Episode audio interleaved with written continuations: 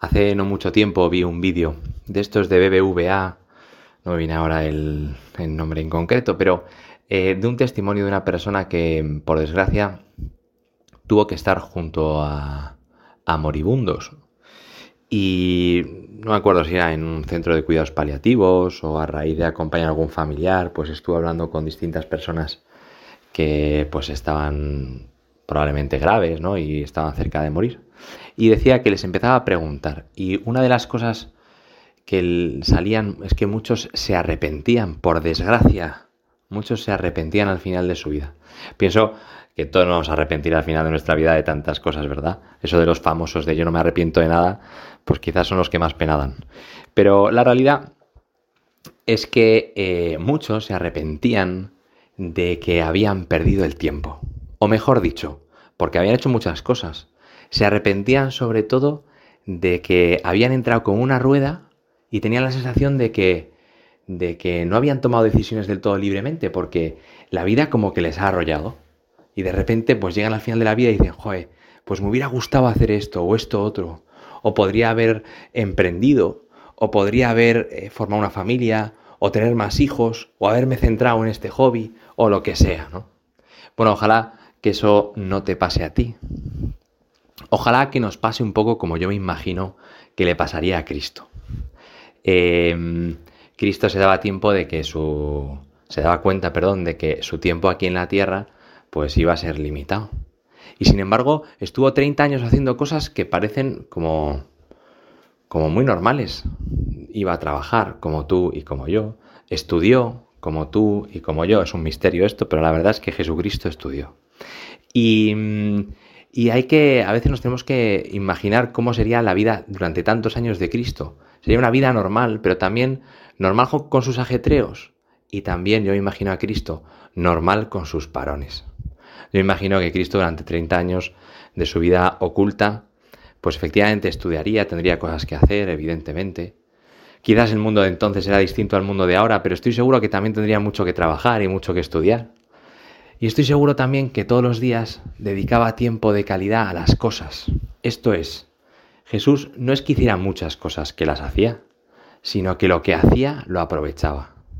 Yo imagino a Jesús como exprimiendo el jugo del estudio ahí en la sinagoga o exprimiendo el, el jugo de aprendiz ahí con su padre José. Yo me imagino a Jesús de repente cerrando un poco los ojos, viendo a su madre, yo qué sé, pues cocinar, limpiar o ayudar a José en el taller. Me imagino a Jesús como captando las cosas y sacándole todo el fruto posible. Y para eso se requiere no simplemente, entre comillas, irse a hacer un. irse a la montaña, a un sitio solitario. Significa aprovechar el tiempo, significa como gozar el tiempo, sacarle todo el jugo. Aprovechar el tiempo no simplemente es hacer muchas cosas, sino es hacer lo que nos toca, pero aprovechándolo bien.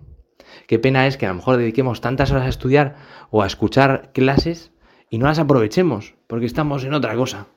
Dediquemos tiempos a estudiar y estamos dos horas sentados, pero al final se nos van, yo qué sé, hora y media porque tenemos el móvil este tan bonito ¿eh? que a la vez también nos fastidia tanto.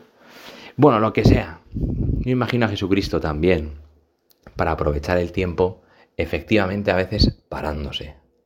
Imagino Jesús tantos días en los que tú, Señor, acabas de trabajar cansado ahí en el taller, tantos pedidos, un proveedor que no sé qué, tal, y me imagino que tú irías ahí con tu delantal, te lo quitarías un momento y seguro que, no sé, yo imagino que al atardecer te sentarías en un lugar así un poco solitario y rezarías. Me imagino al Señor siendo dueño de su tiempo, siendo gobernando su vida, a cada paso, pero sobre todo aprovechando cada cosa. Me imagino al Señor también sabiendo compaginar tantas cosas que tenemos que hacer. Imagino al Señor trabajando mucho, pero también dedicando tiempo a su familia, a su madre María, a su padre en la tierra José. Me imagino también al Señor dedicando tiempo a la oración. Imagino también al Señor dedicando tiempo a sus amigos, tomándose un buen vinito ahí. Porque el tiempo está para gozarlo. Porque el tiempo, decía San José María, no solo es oro, sino gloria se puede hacer tanto bien del tiempo. Ojalá que tú y yo no nos pase como esos pobres moribundos que llegan al final de su vida y se arrepienten de eso. Seguro que no nos va a pasar. Me acuerdo cuando estaba en Barcelona estudiando hace muchos años, en los que, mm, bueno, salió una campaña atea puso unos carteles en los autobuses y en las marquesinas de los autobuses y de que decía lo siguiente, decía, probablemente Dios no exista. Por lo tanto, relájate y disfruta de la vida. Y aunque yo era estudiante de economía, me di cuenta de que estaban muy equivocados. Yo no, he sido siempre toda mi vida sacerdote, no nacido sacerdote, pero ya me di cuenta, efectivamente, no falta ser sacerdote para darse cuenta de que estaban muy equivocados. Probablemente, bueno, que digo probablemente, es al revés, es probablemente Dios existe. Por lo tanto, relájate y disfruta de la vida. Aprovecha el tiempo. Pero insisto, aprovecha el tiempo es sacar el jugo a lo que haces. A mí me encantaría de algún modo tenerte delante y decirte quizás algo más concreto, ¿no? Pero si eres estudiante, aprovecha. Aprovecha tanto tiempo con tus amigos, tanto tiempo en el colegio, aprovecha los recreos, aprovecha también para hacer sacrificios. Y si te revienta la clase de física, aprovechalo, es un don, es una suerte. Y dices, ah, va a ser una suerte aprovechar aquí, que me aburre de física. Pues es una suerte. Porque puedes hacer un sacrificio, sacrum facere, puedes hacer sagrado tu tiempo de física y, poner un empeño fuerte en escuchar a un profesor que quizás te, te torra y no puedes más. Y puedes hacer eso sagrado, porque lo puedes ofrecer a Dios. Y puedes también aprovechar, si eres estudiante joven, para dedicar tiempo a los amigos, para mm, para aprovechar hasta los recreos. Me acuerdo cuando uno es pequeño desea ser mayor y cuando uno es mayor desea ser pequeño. A mí me gustaría estar ahí en el colegio otra vez, como me lo pasaba en el colegio, cómo nos lo pasamos en el cole. ¿eh? Pero bueno, ahí, tú sigue pensando ahí en el futuro, que lo bien te vas a pasar y luego te vas a dar cuenta de mi cachis en los moros, como no he sido yo eh, más joven, como no he aprovechado mi tiempo de colegio. Bueno, y así, ¿no? Y si eres un estudiante universitario, pues aprovechalo también. Goza de cada minuto como haría Jesucristo. Sácale partido y relájate y disfruta de la vida, de lo de cada día. Párate, párate, pero haciendo lo que estás haciendo, simplemente di, ¿y ahora qué me toca? Me toca amigos, pues aprovechate. Me toca vinito, pues aprovechate. Me toca una Coca-Colilla ahí con los amigos, pues aprovechalo. Me toca tiempo de novio, de novia, disfrútalo. No estés en mil cosas a la vez, no estés con tu novia pensando en, el examen de dentro de tres días. Aprovecha el tiempo, lo que te toca en cada momento.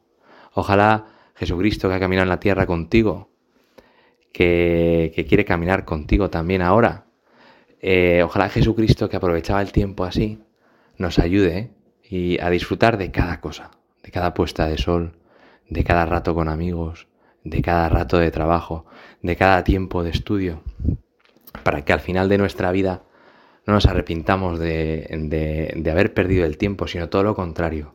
Nos muramos, digamos, orgullosos de lo bien y de lo tanto que hemos disfrutado.